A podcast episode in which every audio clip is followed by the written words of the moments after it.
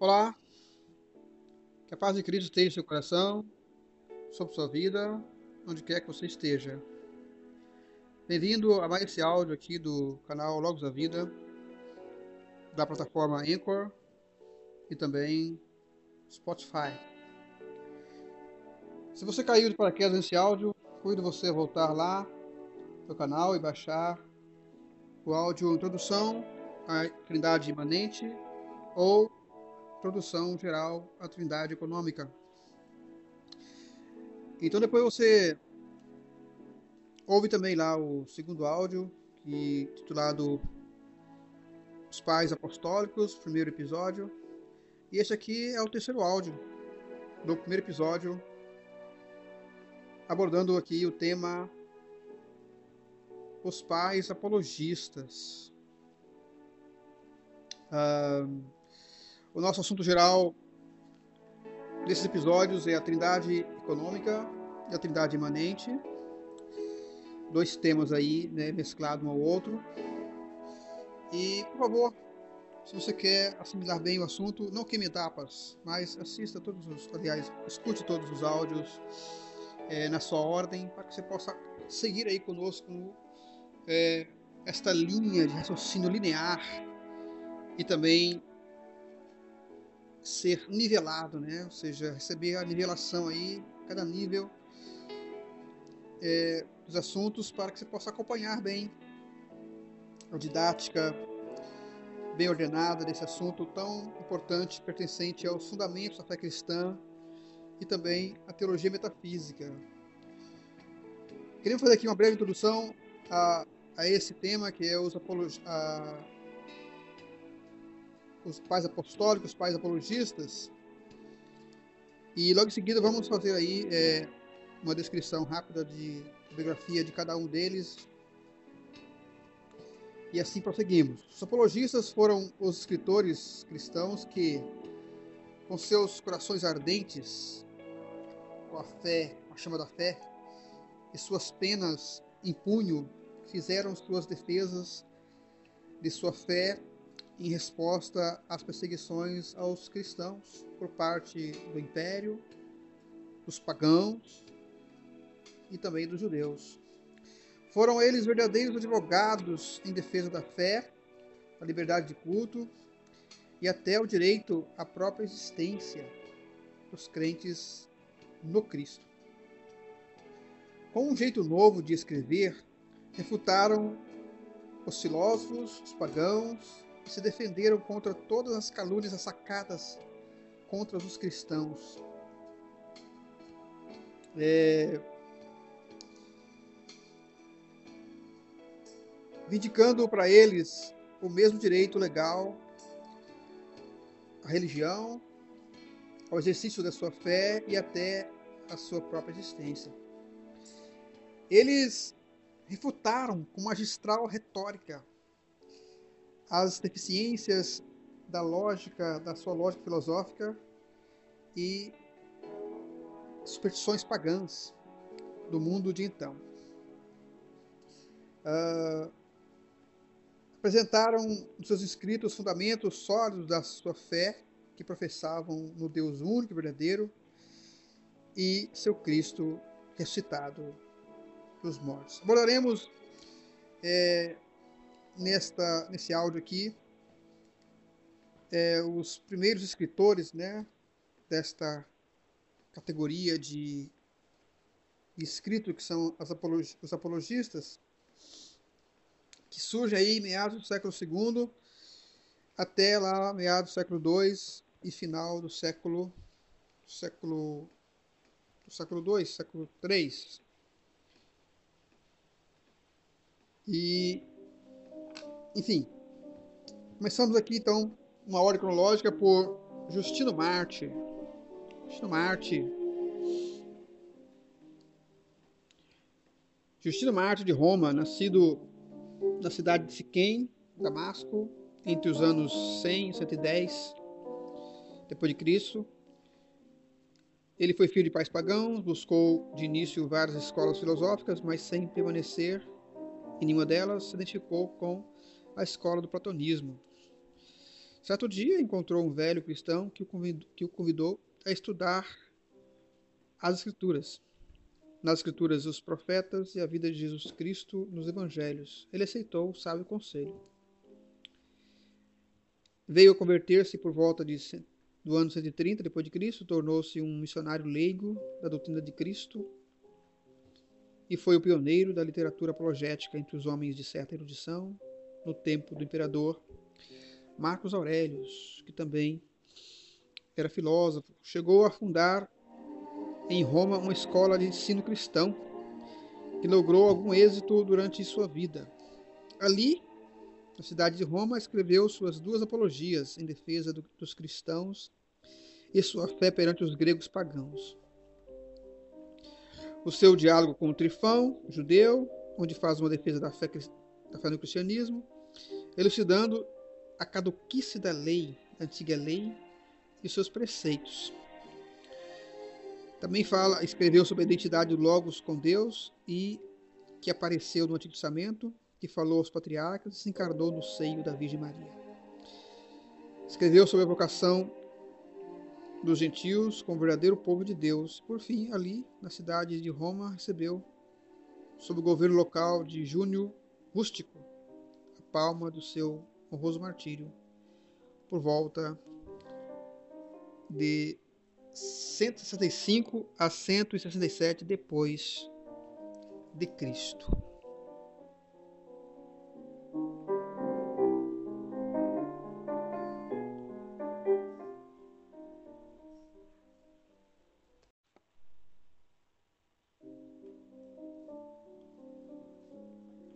Vamos ao segundo apologista aqui, discípulo de Justino Mártir, Tassiano de Antioquia, Sírio. Nascido por volta de 120 d.C., na terra dos assírios, de, de pais pagãos, foi educado no paganismo e recebeu a educação grega esmerada. Com seu espírito ávido pela verdade sólida, andou de cidade em cidade até chegar em Roma, onde leu as Sagradas Escrituras. Nelas, seu espírito encontrou a tão ambicionada luz e se converteu à fé cristã. Em Roma encontrou o mestre Justino Mártir e entrou para sua escola de educação cristã. O historiador judeu Eusébio diz que Tassiano sucedeu a seu mestre Justino Mártir na direção da escola que este fundara em Roma. Entre suas obras está uma apologia chamada em latim Oratio ad Graecos, discurso aos gregos. Claro, Oratio ad Graecos é latim, porém a obra ela tem o seu título em grego, né? Escrita por volta de 172 173 em Antioquia, em defesa da fé dos cristãos. Também escreveu uma Diatessaron, Diatessaron, uma síntese de concordância dos evangelhos, da vida, ministério, do discurso de Jesus em ordem cronológica, escrita em siríaco depois do seu regresso da cidade de Roma, por volta de 172 d.C. Não permaneceu nos ensinos de seu mestre Justino Marte, mas segundo Irineu de Lyon, foi, foi absolvido pelos ensinos gnósticos, negando a salvação de Adão, condenando o matrimônio e admitindo outros erros. E fundando a seita dos encratitas. Encratitas, na palavra grega, quer dizer os continentes ou abstinentes, inimigos da carne. Irineu evoca a causa primária de seu desvio e queda, escrevendo ainda: Este último, ou seja, Tassiano, que tinha sido discípulo de Justino Mártir, durante o tempo que esteve com seu mestre, não manifestou nada semelhante ou seja, erros, né? desvios doutrinários. Mas depois que este foi martirizado, se desviou da fé. se elevou em seu pensamento que era mestre, se orgulhou como se fosse diferente de todos os outros. Deu caráter particular à sua escola, imaginou eons invisíveis, como os discípulos de Valentim, e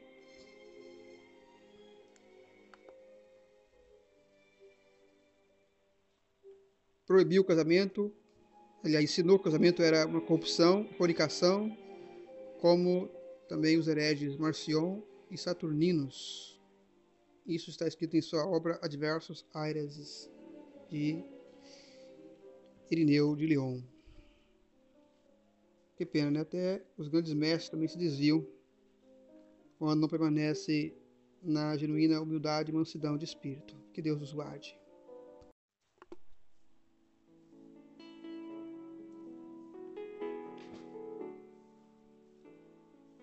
A igreja de Antioquia da Síria, que teve como segundo bispo o pai apostólico Inácio de Antioquia, produz aí os seus primeiros grandes apologistas da história. Falamos já aqui de Justino Mártir, que também era de Antioquia que atuou em Roma. Tassiano também, que era de Antioquia, ali, as terras do Oriente, atuou também em Roma. Agora temos aqui o terceiro na linha cronológica, Teófilo de Antioquia. Nasceu na Síria, em lugar incerto, de pais pagãos. Foi educado no paganismo e converteu-se pela leitura das Escrituras, mais propriamente dos profetas.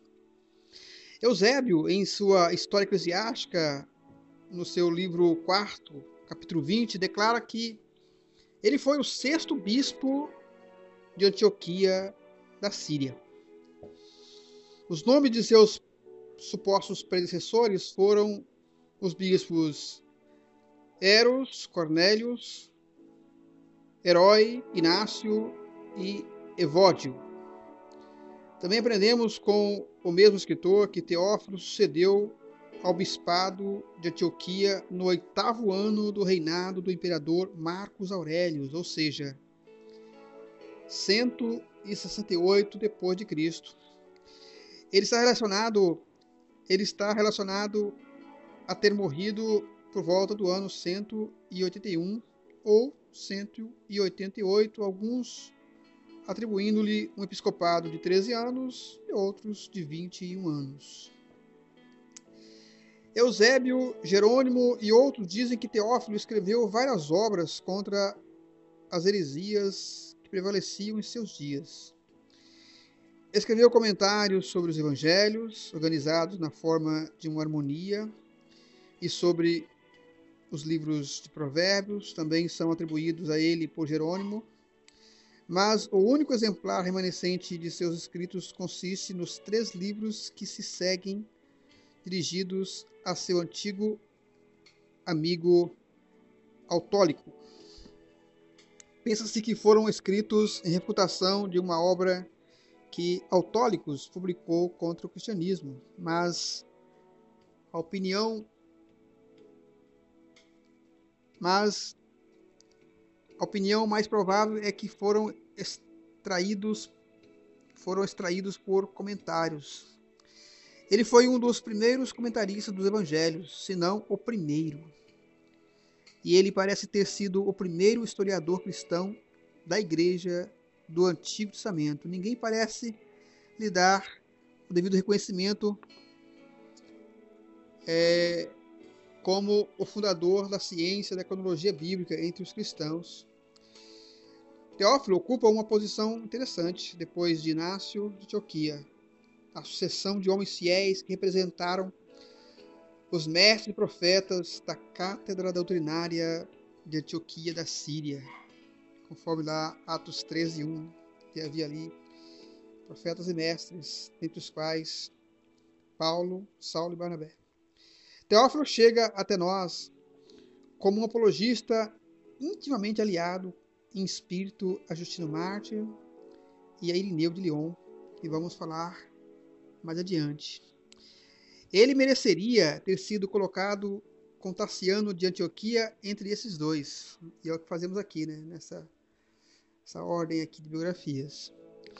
Teófilo foi possuidor de vastos recursos literários, filosóficos e científicos, revelando-se um escritor poderoso e profundo, embora não tenha sido um filósofo como Justino e Atenágoras de Atenas, que também vamos mencionar mais adiante.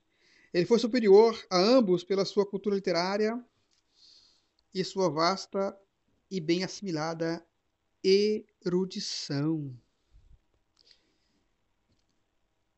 Foi um escritor apologista vivo, imaginoso e original, cujo estilo elegante e sua retórica aflorada revela bem os seus conhecimentos da língua grega. Ele foi um grande erudito, né? Aí da língua grega. Foi o primeiro a usar a palavra tríade, a palavra grega tríade, para se referir a divindade numa, interpreta numa interpretação alegórica dos três primeiros dias da criação em Gênesis. Ele era antioquiano, antioquino e se contentava em ser simples e completamente e completo, nada mais além de um simples cristão. Tá aí é, Teófilo de Antioquia, o terceiro na lista aí dos pais apologistas. Logo a seguir, vamos falar de Irineu de Lyon, apologista e também historiador.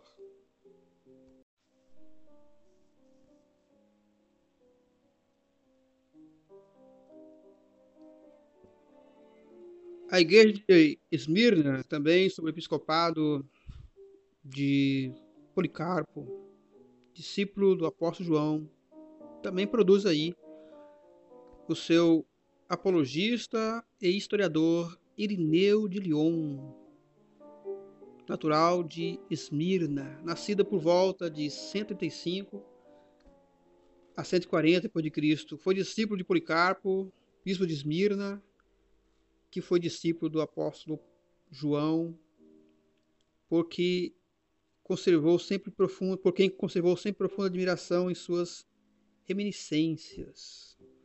Neudeon conservava profunda admiração ali por Policarpo nas suas reminiscências. Fez menção em suas obras também de muitos anciãos asiáticos com os quais conviveu e que concorreram para a formação de sua piedade. De espírito ativo e ávido por conhecimentos, dedicou-se aos estudos, conseguindo uma grande e sólida formação da qual deu prova nos seus escritos. Em certa altura da sua vida, deixou sua vida, sua cidade de Esmirna e a Ásia Menor, e veio para a Gália, onde era bispo Potino. Após a morte deste bispo, por volta de 177 ou 178 depois de Cristo, Ineu foi eleito bispo de Lyon, em lugar de Potino. Foi ferrinho combatente contra as heresias gnósticas, contra as quais escreveu uma Adversus Aereses. Uma Adversus Aereses, ou seja, uma contra as heresias, intitulada A Falsa Gnose Desmascarada e Refutada. Escreveu ainda uma obra chamada de Demonstração da Pregação Apostólica, foi um grande escritor, escritor, historiador, teólogo e apologista polemista. Irineu foi possuidor de um espírito forte, límpido, preciso e culto em seus escritos, que não se desnorteia nem se atemoriza com as abstrações sofistas de seus adversários hereges. Ele desenvolveu a doutrina da recapitulação, chamada em grego anakephalaioses, ou seja, encabeçamento de todas as coisas em Cristo, segundo Efésios 1 e 11, em oposição aos ensinamentos dos gnósticos, como Valentim e Basilíades. foi, foi defensor da tradição apostólica herdada. Irineu de Lyon foi o primeiro pai da igreja a sistematizar as tradições religiosas e teológicas da igreja, na medida em que elas existiam. Da controvérsia quarto decimana, décima quarta, né, a respeito da Páscoa, a data da Páscoa, sobre a data para a observância da Páscoa, ele defendeu a diversidade de práticas na unidade da fé. Seu estilo literário não é aflorado pela retórica, mas simples e fácil. Mas de simples e fácil compreensão. Não foi profundo como apologista e ainda manifestou receios de não escrever bem o grego.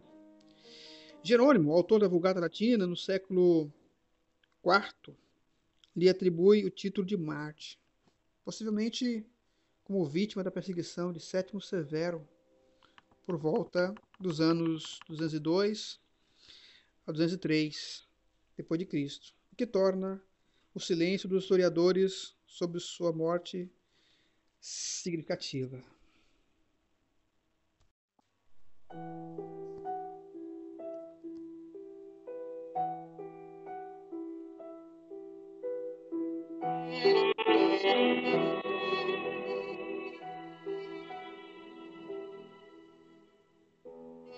Alexandria do Egito.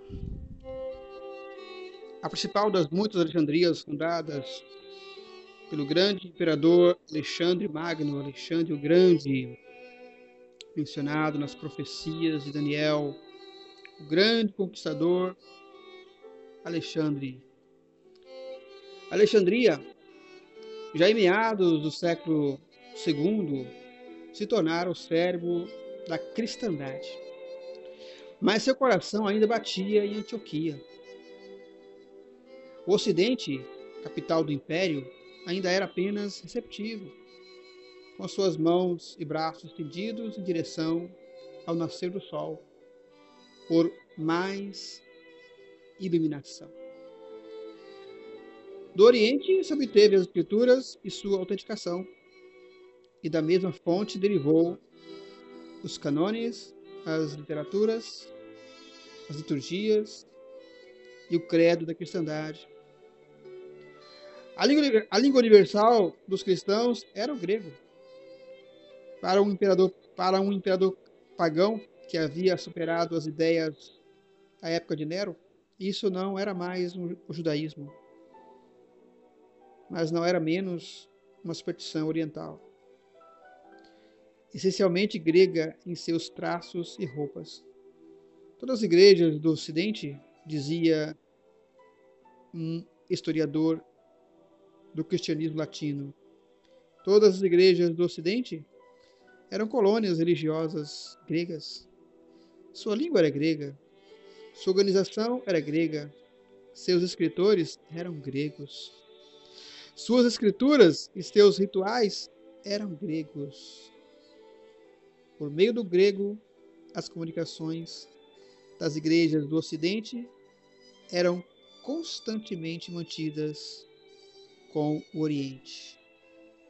Assim, a Igreja de Roma era apenas mais uma das confederações de repúblicas religiosas gregas, arrebanhadas pelo cristianismo.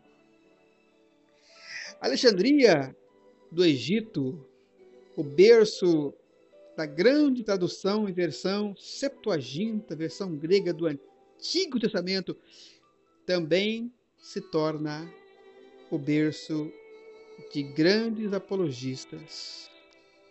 E o primeiro deles é Titus Flávios Clemente, o conhecido Clemente de Alexandria é o nosso próximo apologista. Clemente de Alexandria nasceu em meados de 150 d.C. Ele provavelmente nasceu em Atenas, onde recebeu seu primeiro treinamento. Depois de se tornar cristão,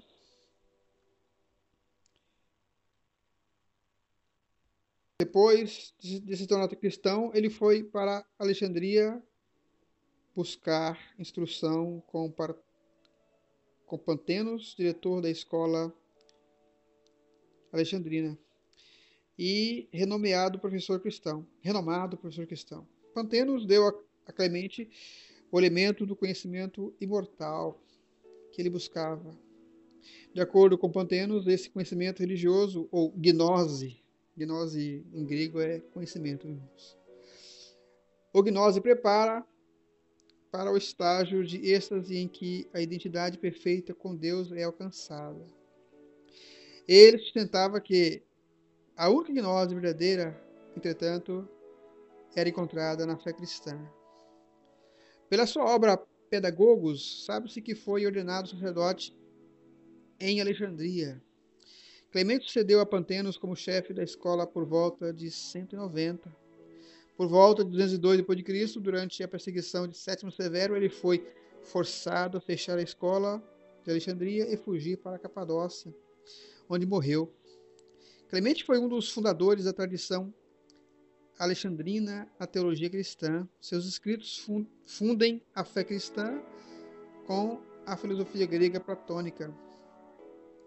Seu, suas obras mais conhecidas são Protépticos, exortação aos gregos, em que tentou converter adoradores de deuses pagãos, o Paidagogos,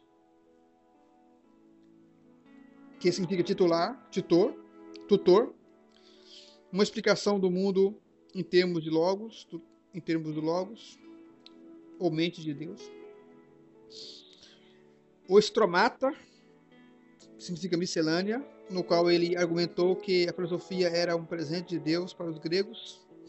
Clemente, às vezes, é chamado de gnóstico cristão. Alexandre, bispo de Jerusalém, seu aluno, fala de Clemente por sua vez como seu mestre, pois reconhecemos como pais aqueles santos abençoados que se foram antes de nós e aos quais iremos depois de algum tempo. O verdadeiramente abençoado Pantenos, quero dizer, e o Santo Clemente, meu professor, que foi para mim muito útil e prestativo.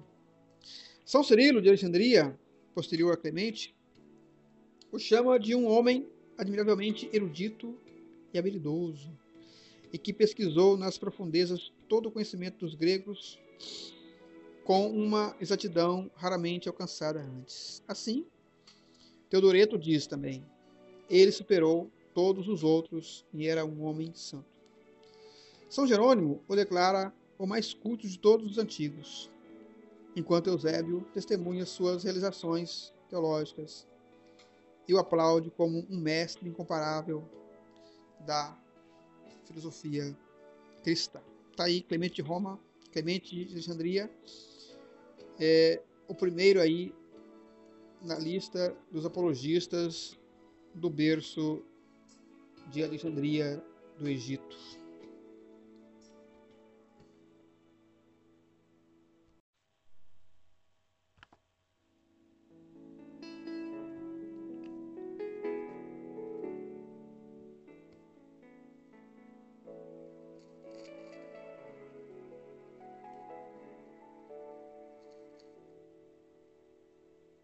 Segundo século que desponta também na grande capital da cultura e da filosofia grega, um grande apologista e helenista nato, que com a sua pena inspirada sai em defesa dos cristãos, escrevendo a sua grande e histórica obra Presbeia Peri Christian. Em latim, Logatio pro Christianis. Atenágoras de Atenas. Grande filósofo, apologista cristão, possivelmente nascido ali na cidade de Atenas. Viveu no século II, foi filósofo, apologista e cristão Atenágoras pode ter sido um nativo de Atenas, na Grécia. Ele é conhecido por ter ensinado e fundado uma academia cristã em Alexandria, no Egito. O principal tratado de Atenágoras, titulado Presbeia Perichristian, com sua versão em latim Logatio Pro Christianis, foi escrito em 177 d.C. É uma das primeiras obras a usar os conceitos neoplatônicos, que são baseados nas ideias do filósofo grego Platão, para interpretar o cristianismo. Sua obra foi escrita e endereçada ao imperador Marcos Romano, né? o imperador romano Marcos Aurelius e seu filho cômodos. Nesse tratado, Tenágoras defendeu os cristãos contra calúnias e acusações contemporâneas, calúnias de acusações de ateísmo, canibalismo e até mesmo é, promiscuidade. Nesta obra, ele lança ali as bases conceituais e delineares da crença cristã numa divindade triuna. Também na ressurreição do corpo, na santidade do casamento. Atenagros também produziu é, a primeira explicação racional da unidade e trindade simultâneas na divindade cristã. Outro tratado que escreveu foi o Ressurreição do Corpo. Esse tratado se encontra junto com o manuscrito Presbeia e é cautelosamente atribuído a Atenágoras. Segundo esse tratado, talvez é talvez a primeira exposição completa na literatura da doutrina cristã da ressurreição do corpo. A autenticidade do documento é questionada porque não recebe nenhuma menção nos escritos dos teólogos alexandrinos, como Orígenes, é, Orígenes é, Clemente de Roma, Clemente de Alexandria, e os escritores dos séculos seguintes, século III. Também não é mencionado em escritos patrísticos posteriores. No entanto, os estudiosos notaram que os dois tratados compartilham o mesmo vocabulário, Presbeia também sugere a existência de uma obra posterior que discute mais amplamente o conceito cristão da ressurreição. Nesta obra, Presbeia Perichristian, há uma citação muito interessante de Atenágoras, onde ele escreve em defesa dos cristãos que eram acusados de ser ateus, as seguintes palavras: Reconhecemos um Deus e um Filho que é o seu Logos, e um Espírito Santo unidos em essência. Um Deus, um Filho que é seu Logos, e um Espírito Santo unidos em essência. O Pai, o Filho e o Espírito. Porque o Filho é a inteligência, sabedoria e razão do Pai. E o Espírito é uma emanação, como a luz é do fogo. Temos aí então aí Atenágoras já é, delineando né, isso, esse conceito tão é, explorado pelos apologistas que é da unidade na divindade e também a diversidade na divindade.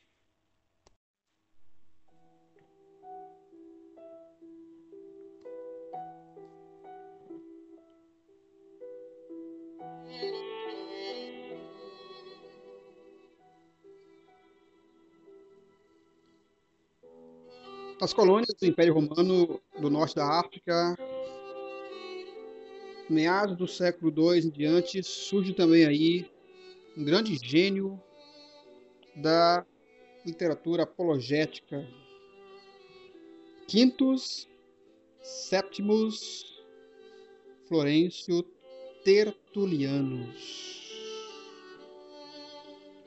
Tertuliano de Catargo, nascido em Catargo norte da África. Entre 155 a 160 depois de Cristo, foi filho de um centurião. Daí o seu nome de cidadania romana, né? Quintus Sétimos Florencio. Tertulianos. Aprendeu bem a disciplina do direito romano e sua erudição em história, medicina, gramática, retórica, poesia, filosofia e a teologia eram completos. Porém, se exerceu a advocacia, este fato não se prova. Converteu-se ao cristianismo entre 193 a 195 d.C., com seus 33 para 35 anos. Tornou-se um trabalhador solitário indefeso contra o velho paganismo e contra as heresias. Tertuliano era um homem de temperamento impetuoso, grande talento e propósito implacável. Ele escreveu com retórica brilhante e sátira mordaz. Sua paixão pela verdade o levou à polêmica com seus inimigos. Por sua vez, pagãos, judeus e romanistas. Sua admiração pelo heroísmo cristão sob perseguição parece ter sido o fator mais forte em sua conversão. Ele tinha profunda admiração pelo heroísmo dos mártires. Né? Simpatizou-se com o fervor e rigor ascéticos dos montanistas.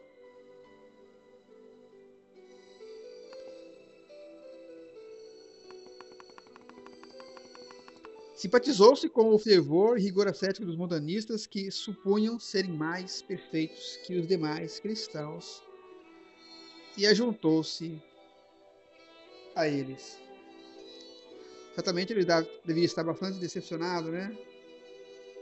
Desiludido com o clero daquela época, então ele adere aí à doutrina de Montano da sua época. Quando em 213 a seita foi condenada em Roma, Tertuliano rompeu com a igreja, debandando-se de vez com os montanistas. Por meio dos seus escritos foi preservado um testemunho da doutrina e disciplina da igreja primitiva na fé e na adoração. Entre as cinco obras apologéticas de Tertuliano, notadamente se destaca o Apologeticum, uma defesa ao direito e liberdade da fé dos cristãos. Em sua obra Adversos Praxias, contra Praxias, combate o unitarismo montanista modalista de um herege desconhecido chamado Praxias. Defendendo a triniidade na divindade, com a distinção das pessoas divinas, escreveu todas as suas obras no latim, lia o grego e admitiu não saber nada do hebraico. Tertuliano revelou-se um perito neologista do latim, criando dezenas de novos substantivos, adjetivos e verbos latinos, entre os quais o adjetivo trinitas, unidade 3, e seu substantivo trinitate, aplicadas à divindade cristã na qual ele acreditava. Daí Tertuliano foi quem cunhou essa terminologia teológica, né? Trinitas Trinitate, de onde deriva aí o termo teológico Trindade. Seus futuros leitores, como Cipriano de Catargo, os consideraram um mestre. Em Roma, por volta de 250 d.C., um presbítero chamado Novaciano, em sua obra De Trinitate, reproduziu os conceitos das doutrinas de Tertuliano. Ele também influenciou muito o desenvolvimento do pensamento oriental ocidental e a criação do latim eclesiástico cristão. Desde seu rompimento com a Igreja Mãe, suas atividades literárias não fez senão diminuir até seu nome se obscurecer no horizonte da história, como um sol que se põe no Ocidente.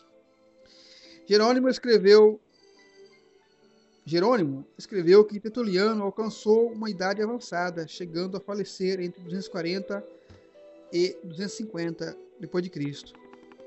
No fim de seus dias, desarmonizou-se com os montanistas e tornou-se chefe de um pequeno grupo, os tertulianistas. Tá aí, Tertuliano de Cartago foi um grande apologista, um dos maiores gênios aí da escrita apologética. A ele devemos muito dos fundamentos, dos preceitos, dos conceitos da divindade que temos hoje.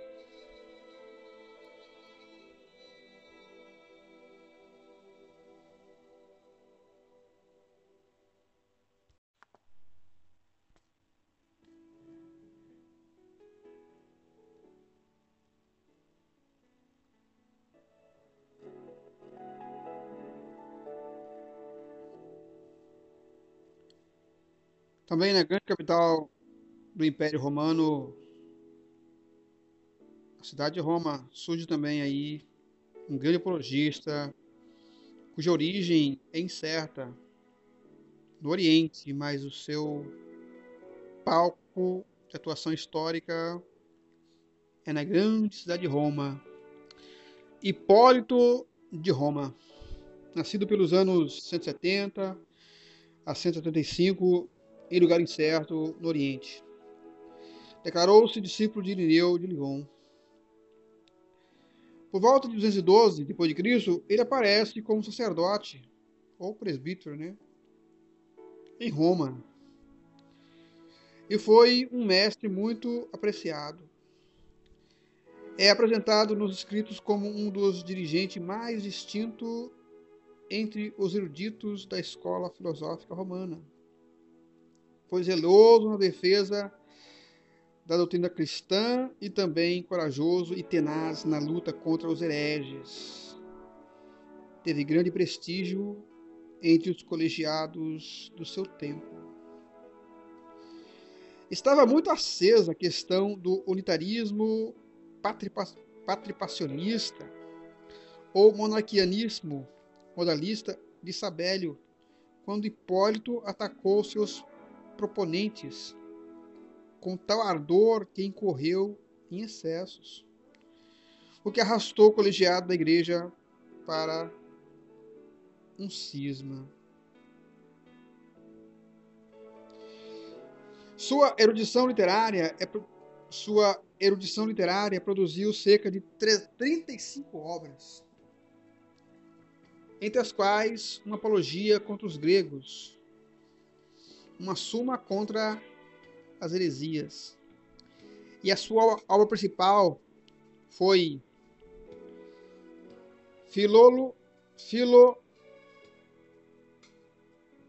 Filolofunema, uma refutação contra todas as heresias.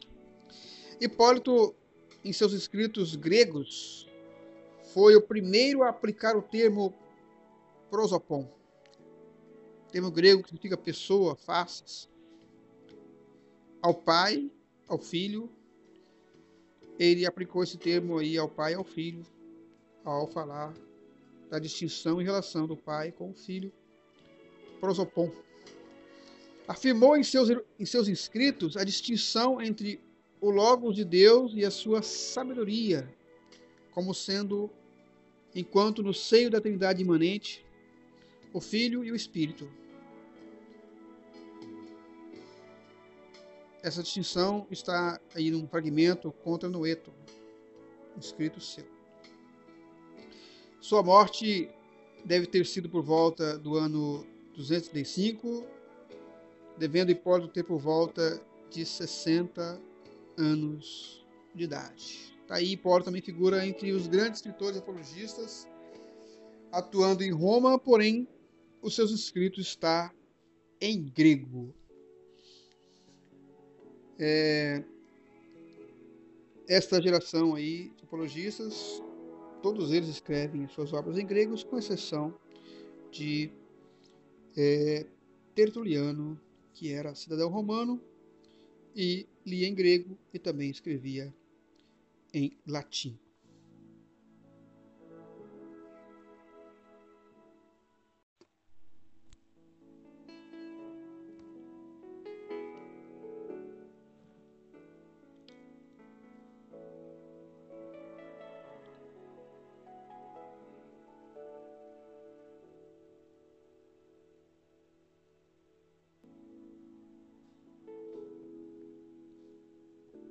Coroando aí essa primeira geração de grandes gigantes apologistas, surge ainda no Oriente uma estrela de quinta grandeza. Orígenes de Alexandria. Foi um gigante intelectual da sua época. Ele provavelmente nasceu no Egito, talvez em Alexandria, em uma família cristã.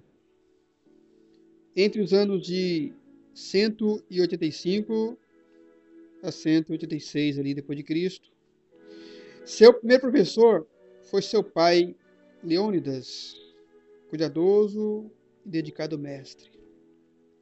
Seu pai morreu na perseguição de 202 e ele mesmo escapou por um pouco do mesmo destino. Aos 18, aos 18 anos, Orígenes foi nomeado sucessor de Clemente de Alexandria, como chefe da escola de Alexandria, onde ele havia sido aluno de Pantenos e Clemente. Já com 18 anos de idade, assumiu a direção da escola de Alexandria em lugar de seu mestre Clemente, que se refugiou na Capadócia da perseguição de Sétimo Severo em 202 depois de Cristo. Entre 203 e 231, Orígenes atraiu um grande número de alunos por meio do seu estilo de vida, tanto quanto por meio do seu ensino. Durante esse período, Orígenes viajou muito e, enquanto esteve na Palestina, em 215, foi convidado a pregar pelos bispos locais, embora não tenha sido ainda não havendo sido ainda ordenado sacerdote.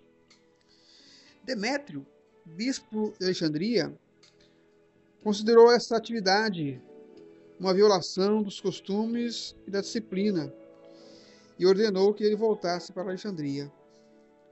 O período seguinte, 218 a 230, 30 foi um dos mais produtivos da vida de Orígenes como escritor. Em 230, voltou à Palestina, onde foi ordenado sacerdote pelos bispos de Jerusalém e Cesareia. Demétrio não, então, excomungou Orígenes, privou de seu sacerdócio e o mandou para o exílio.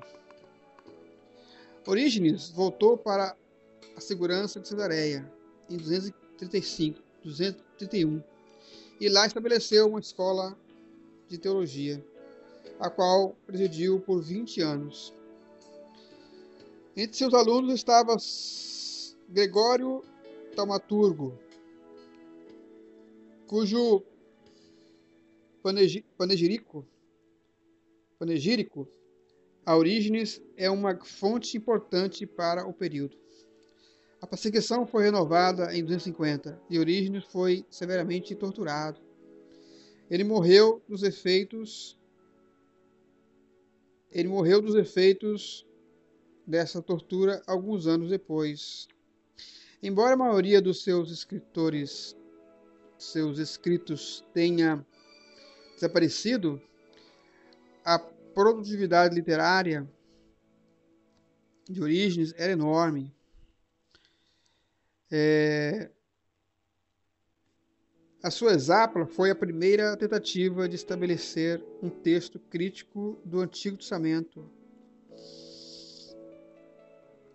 A exápla de Orígenes contém os textos do Antigo Testamento hebraico transcrito e distribuído em seis colunas paralelas. O texto hebraico com a sua transliteração para o grego, seguido da tradução da Septuaginta, e mais três versões gregas paralelas, a versão de Áquila, de Símaco e a versão de Teodosião.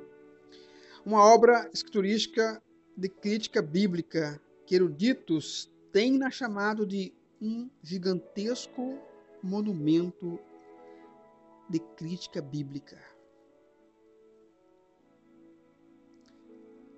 A obra Periarcon sobre os princípios é um tratado dogmático sobre Deus e o mundo. E a sua obra Contra Celsus é uma refutação do paganismo. Um duelo intelectual entre gigantes contra Celsus, o filósofo do neoplatonismo de seus dias. Orígenes tentou sintetizar a interpretação e crença das escrituras cristãs com a filosofia grega, especialmente o neoplatonismo e o estoicismo. Sua teologia foi uma expressão da reflexão alexandrina sobre a Trindade. E antes de Agostinho, ele foi o teólogo mais influente da Igreja.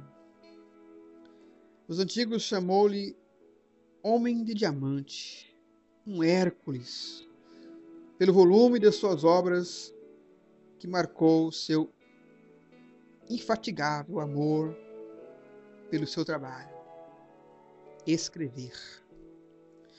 Dizem que viveu a vida e envelheceu debruçado sobre as sagradas escrituras.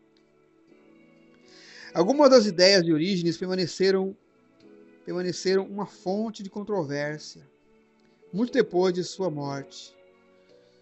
E o originismo, né, o originismo foi condenado no quinto concílio ecumênico de 553 depois de Cristo. Orígenes foi o primeiro dos escritores da mística cristã primitiva.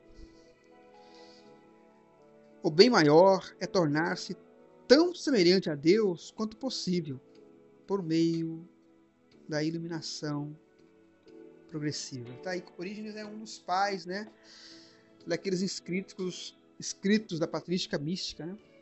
Apesar de seu caráter às vezes controverso, seus escritos ajudaram a criar uma teologia cristã que mescla categorias bíblicas e filosóficas. Orígenes quis ser martirizado com seu pai e foi impedido. Foi capturado e torturado, mas escapou debilitado, mas escapou debilitado da prisão. E as torturas aos cristãos sob a perseguição de Décio. Veio a falecer aos 70 anos em Tiro, por volta de 253, 255 depois de Cristo. Pai Orígenes foi um grande gigante intelectual da apologia da literatura apologética e a nossa proposta é no episódio seguinte nós entrarmos, entrarmos aí dando algumas pinceladas nos inscritos desses apologistas da primeira geração e rastrearmos nos seus inscritos aí é, os conceitos e formulações invocados por eles é, da divindade, da unidade na divindade, da triunidade de Deus, né, da diversidade na divindade, para depois passarmos aí para o segundo período da patrística, é isso que precede lá, ou seja, que precede ao concílio de Nicéia. Que Deus abençoe você.